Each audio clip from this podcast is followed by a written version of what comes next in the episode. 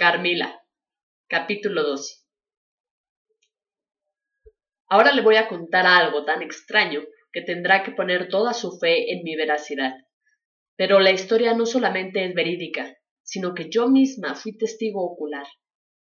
Era un dulce atardecer de verano, cuando mi padre me propuso, tal como solía hacerlo con alguna frecuencia, que fuéramos a pasear juntos por los caminos del bello bosque, que, como ya mencioné, quedaba frente a nuestro castillo. El general Spildorf no puede venir a visitarnos tan pronto como hubiera querido, me dijo papá en el curso de nuestra caminata. El general planeaba hacernos una visita de varias semanas y esperábamos su llegada para el día siguiente. Había dicho que vendría acompañado de una joven, una sobrina que tenía a su cargo, Mademoiselle Reinfeldt, a quien yo no había conocido, pero a quien me habían descrito como una niña encantadora. En su compañía anticipaba pasar unos días felices, así que el hecho de haberse aplazado la visita me produjo una desilusión grande, mucho más grande, incluso de lo que podría imaginar una muchacha acostumbrada a vivir en una ciudad o en un vecindario de mucha actividad social.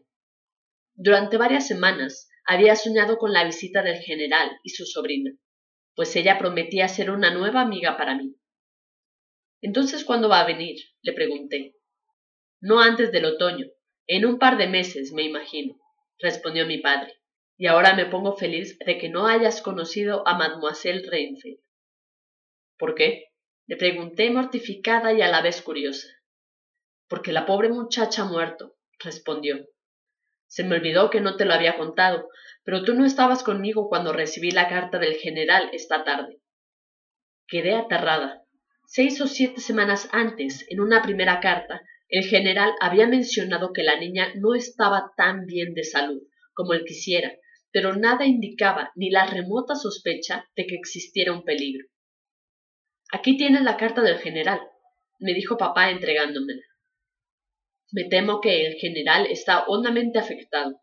Me parece que ha redactado esta carta en un estado lamentable de angustia.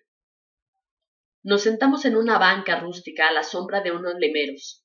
Nos encontrábamos a la orilla del arroyo que corre al lado de nuestro castillo, debajo del viejo puente de piedra que serpentea, como ya he dicho, entre una cantidad de nobles árboles.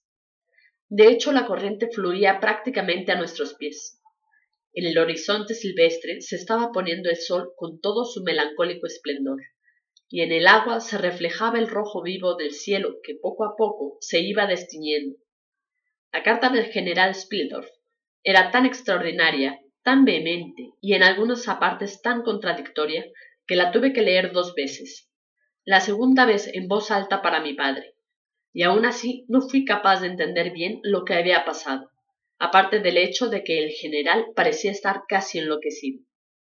La carta decía lo siguiente He perdido a mi amada hija, pues como tal la quería. Durante los últimos días de la vida de Berta no me sentí capaz de escribirle. En un comienzo no tenía ni idea del peligro que corría. La he perdido, y ahora me doy cuenta de todo, pero demasiado tarde. Ella murió en la paz de la inocencia y con la gloriosa esperanza de un futuro bendito. La culpa toda la tiene la malvada que traicionó nuestra hospitalidad. Creí que recibía en mi casa la inocencia, a la felicidad, a una compañera encantadora para mi adorada Berta. Por Dios, qué tonto he sido yo. Doy gracias a Dios que mi niña haya muerto sin sospechar la causa de sus sufrimientos. Se ha ido sin haber sospechado siquiera la naturaleza de su enfermedad, ni la maldita pasión de quien trajo toda esa miseria. Dedicaré el resto de mis días a la persecución y extinción de aquel monstruo. Me dicen que existe la posibilidad de que pueda cumplir con mi propósito, tan justo como misericordioso. Por el momento no encuentro más que un mero resquicio de esperanza, un tenue rayo de luz para guiarme. Maldigo mi presumida incredulidad, mi despreciable afectación de superioridad, mi ceguera, mi terquedad, todo. Pero demasiado tarde. En este momento no puedo escribir ni hablar con calma. Mi mente está turbada. Tan pronto me haya recuperado un poco, Pienso dedicarme durante un tiempo a hacer pesquisas, cosas que posiblemente significaría un viaje hasta Viena. En algún momento, cuando llegue el otoño, es decir, en un par de meses, o tal vez antes, si aún estoy vivo, Espero ir a verlo, es decir, si me lo permite, y entonces le contaré lo que en este momento no me atrevo a poner en papel. Hasta luego. Rece por mí, querido amigo. Con estas palabras terminó tan extraña carta. A pesar de no haber visto nunca a Berta Reinfeldt, se me llenaron los ojos de lágrimas al enterarme tan súbitamente de lo sucedido. Quedé asustada, además de profundamente desilusionada. Ahora se había acostado el sol. A la luz del crepúsculo devolví a mi padre la carta del general. Era un atardecer suave, de cielo despejado, y nos quedamos sentados allí especulando sobre la posible significación de las violentas e incoherentes frases que yo acababa de leer.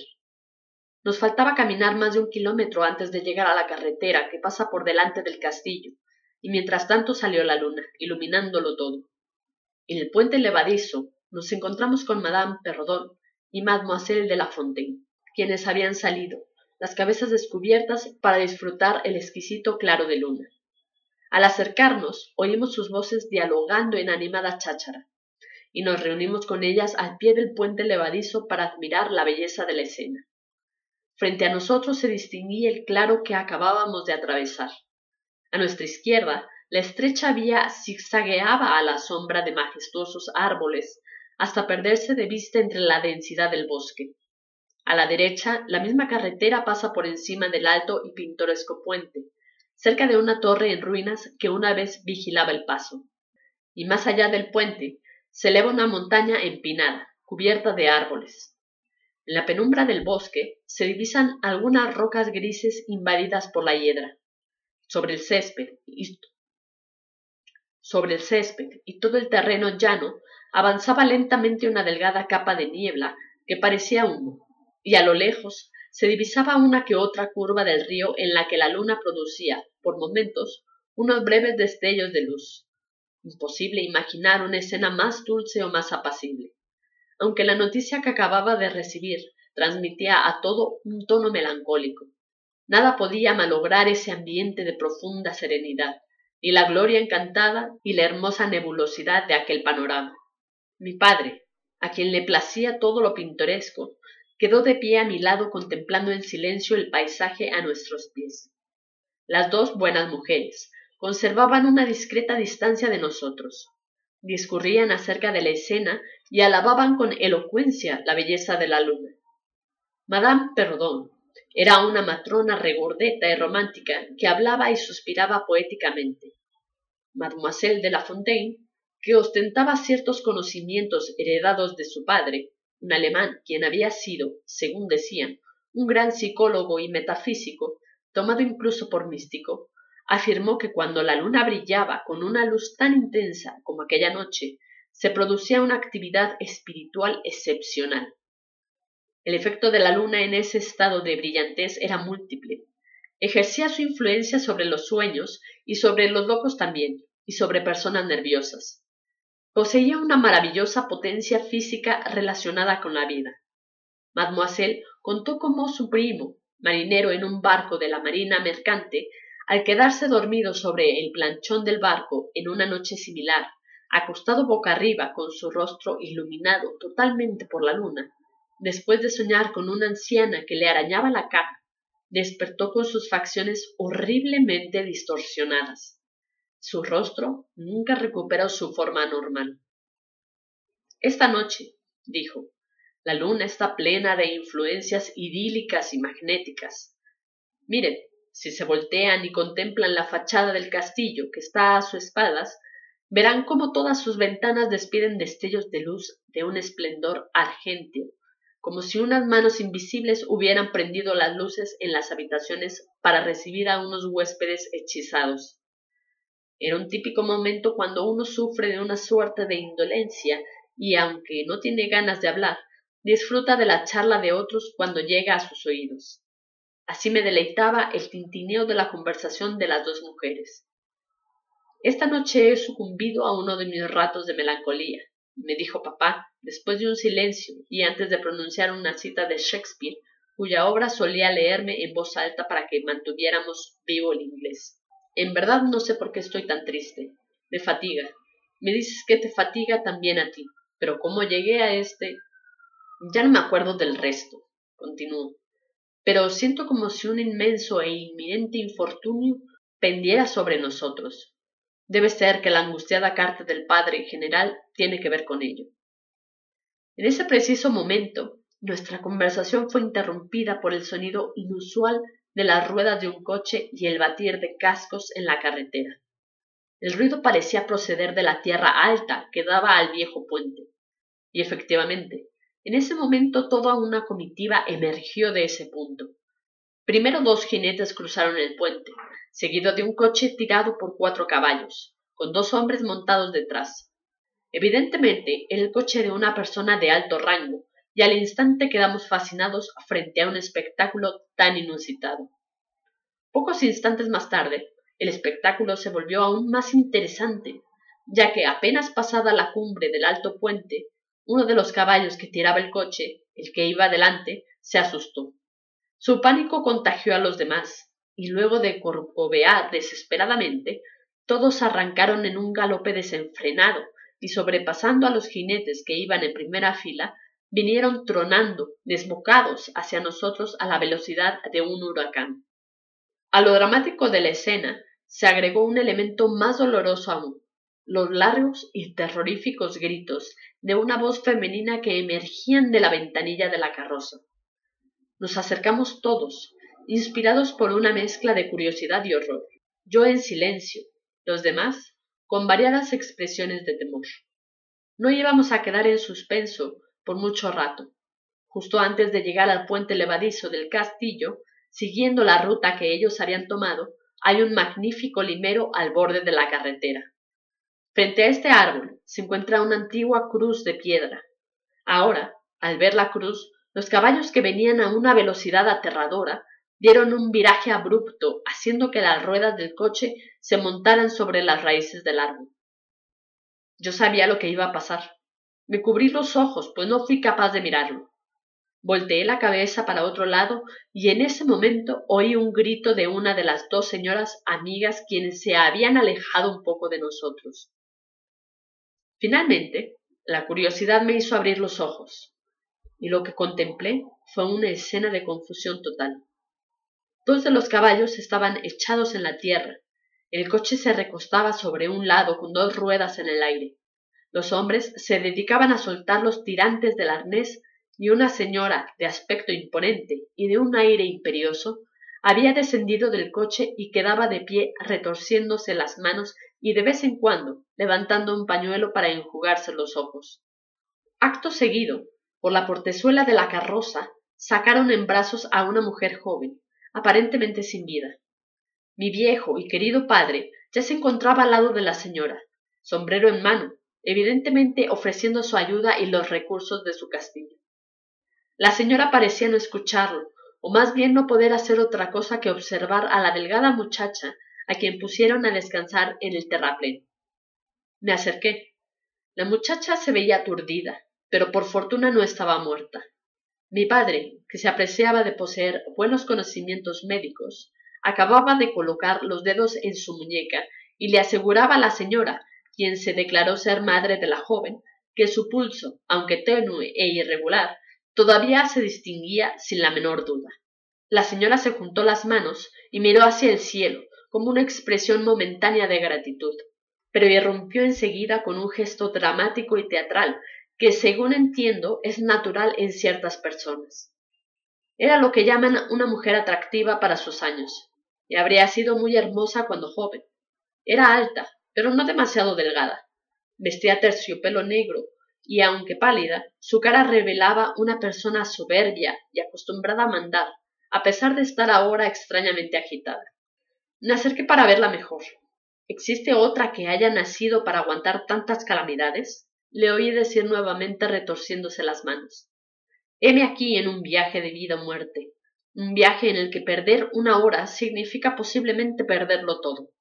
Mi hija no se habría recuperado lo suficiente como para poder acompañarme, y ¿quién puede saber por cuánto tiempo tengo que abandonarla? No puedo esperar, no me atrevería a demorarme.